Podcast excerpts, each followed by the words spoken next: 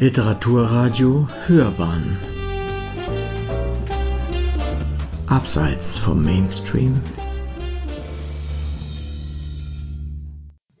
Stech- und Kriebelmücken und 450 Kilo Gepäck. Das Buch Pfade in der Wildnis von Gray Owl ist ein frühes Beispiel ökologischen Schreibens. Eine Rezension von Georg Patzer. Dieses Hinterland ist noch immer eine unberührte Wildnis, die sich über den halben Kontinent erstreckt. Ein dunkles, furchteinflößendes Panorama ununterbrochenen Waldes, nur hier und da ein glänzender See, der wie ein Spritzer Quecksilber zwischen den hingeworfenen Hügeln wirkt. Ein raueres, strengeres Land als das strahlende Land im Süden, hier werden Mannestum und Erfahrung der strengsten Prüfung unterzogen. Hier herrscht das uralte Gesetz, dass nur der überlebt, der sich am besten anpasst. Hier nutzt Kraft ohne Schleue nichts. Eine unermesslich weite Gegend voller unbekannter Seen, verborgener Flüsse und nicht überlieferter Geschehnisse, so gut wie unverändert seit den Tagen, als der weiße Mann Amerika entdeckte. Kanada, ein Land voller Romantik, das die Vorstellungskraft mit seiner schieren Größe, mit seinen endlosen Möglichkeiten und dem Zauber noch unversuchter Abenteuer erfüllt. Das Land liegt da, seit die Welt noch jung war, hüllt sich in ein Rätsel, das sich jedem Verständnis entzieht und ist versunken in eine vollkommene, ungebrochene Stille, die alles umfasst eine Stille, die durch das sanfte Wispern einer gelegentlich leichten Waldbrise in den Wipfeln weit über den Köpfen eher noch betont, denn abgeschwächt wird. Es ist ein schwärmerisches, pathetisches Buch, das Gray Owl geschrieben hat, über die fast unbekannte Wildnis im Norden von Kanada, fern jeder Zivilisation wo nur Fallensteller, Jäger und die First Nations leben. Damals, in den 1930er Jahren, wurden sie noch Indianer genannt. Es ist ein hartes Land, wo ein einziger Fehler den Tod bedeuten kann. Ein Land, in dem nur die überleben, die manchmal unter äußerster Anstrengung ihr Gepäck von einem Lager zum anderen schleppen. Lager, die sie dann selbst erst noch aufbauen müssen.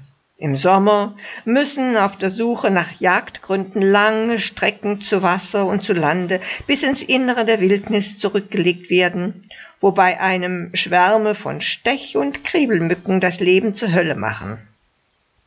Im Spätsommer oder Frühherbst werden Kanus mit bis zu 450 Kilo an Ausrüstung beladen und fahren dann stromschnellen hinunter oder müssen mühsam hinaufgestarkt werden.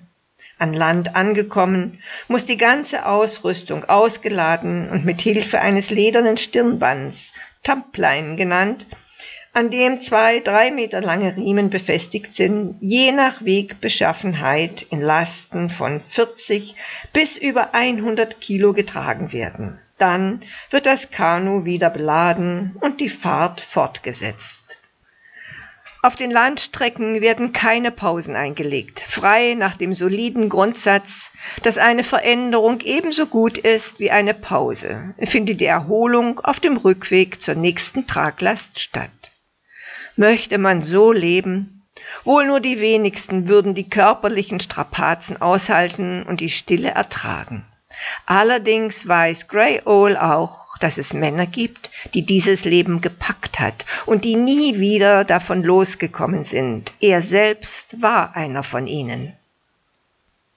Sein Buch Pfade in der Wildnis 1931 unter dem Titel The Men of the Last Frontier veröffentlicht, erzählt von den übermenschlichen Strapazen, die das Leben in der Einsamkeit mit sich bringen, aber auch von den Wundern der Tier- und Pflanzenwelt. Es erzählt Geschichten vom Leben der kanadischen Trepper und Wildtierjäger in einer Welt, in der nur noch die Gesetze der Natur gelten, die zwar unbarmherzig und gnadenlos, aber auch überwältigend schön ist und bleiben würde, wenn man sie nur in Ruhe ließe. In vielen Passagen beklagt Greyol das Vordringen der Zivilisation, die er mit den Lauten der Axt und der Eisenbahn in Verbindung bringt, für ihn zerstörerische Laute. Sein Buch ist eine frühe Hymne an die Natur, eine Feier der Wildnis, der Wildheit, wie sie von Anbeginn der Zeit war. Er erzählt auch von der überlebenswichtigen Jagd, oft fast ein Zweikampf, in dem meist der Elch gewinnt, indem er flüchtet. Der Wald ringsherum ist grau, braun und regungslos. In den letzten Stunden war kein Lebenszeichen zu erkennen, und das wird sich anscheinend auch nicht ändern. Eine tote, leere, stumme Welt aus drahtigem Unterholz, trockenem Laub und endlosen Baumreihen. Ein Stolperer und schon erwacht der graubraune Wald mit einem Krachen zum Leben und der etwas dunklere Schatten, den du für eine umgekippte Wurzel gehalten hast, nimmt einen eigenen Willen an, und schon rast eine riesige schwarze Gestalt mit einem armweiten Schaufelgeweih über brusthohes, umgefallenes Holz oder mitten hindurch, je nach dessen Widerstandskraft. Dieser hoch ausschreitende Läufer, der mit hängendem schwarzen Kinnbart, massivem Vorderteil, borstiger Mähne und blitzenden weißen Flanken geradezu prähistorisch wirkt und vielleicht 400 Kilo wiegt, steigt den Steilhang einer Anhöhe hinauf, bleibt auf der Kuppe stehen, tritt langsam den behäbigen Kopf und inspiziert dich bedächtig und arrogant. Dann macht er schnell kehrt und ist verschwunden. Diesmal für immer. Creol heißt auf Ojepe der Vogel, der nachts wandert. Den davon abgeleiteten indigenen Namen war Shakwon Asi, der für Europäer doch sehr indianisch klingt, nutzt er, um seine Leser zu beeindrucken. Als halben Indianer stellt er sich dann auch vor, sein Vater sei Schotte gewesen und Freund und Scout für Buffalo Bill Cody, seine Mutter eine Apachin.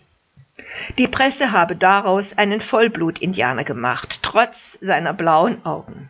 In Wahrheit hieß er Archie Stanfields Bellany und stammte aus Hastings, England, wo er bei seinen Tanten aufwuchs, nachdem sein Vater nach Florida gegangen und dort gestorben war.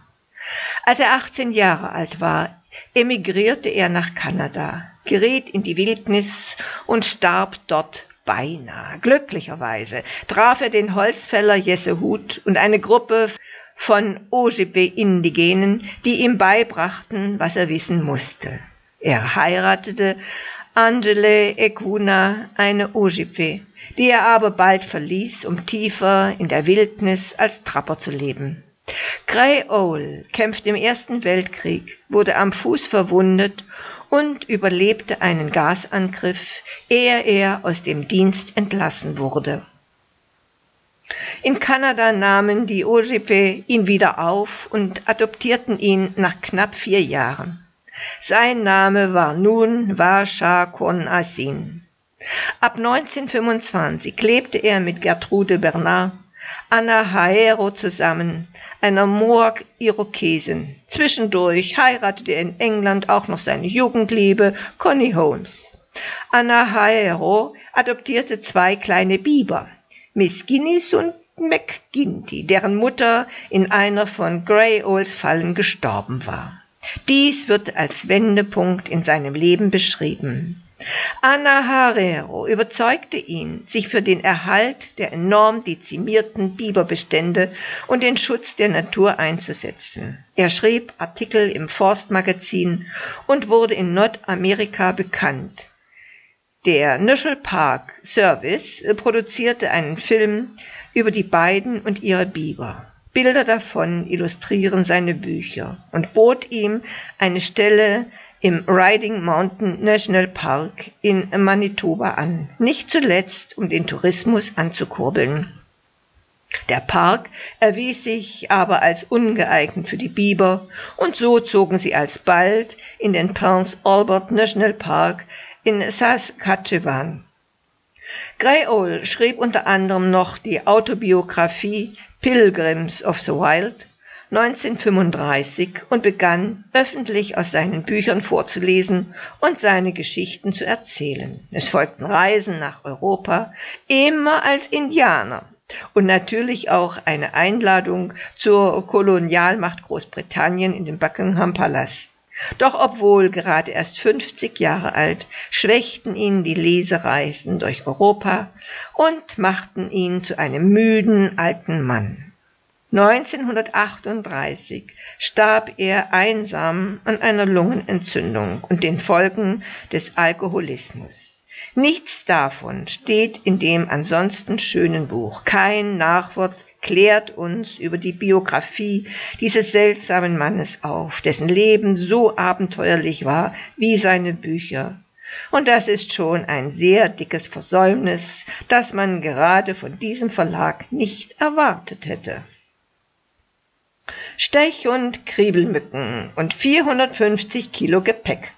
Das Buch Pfade in der Windnis von Gray Owl ist ein frühes Beispiel ökologischen Schreibens. Eine Rezension von Georg Patzer. Es las Marlisa Tumm.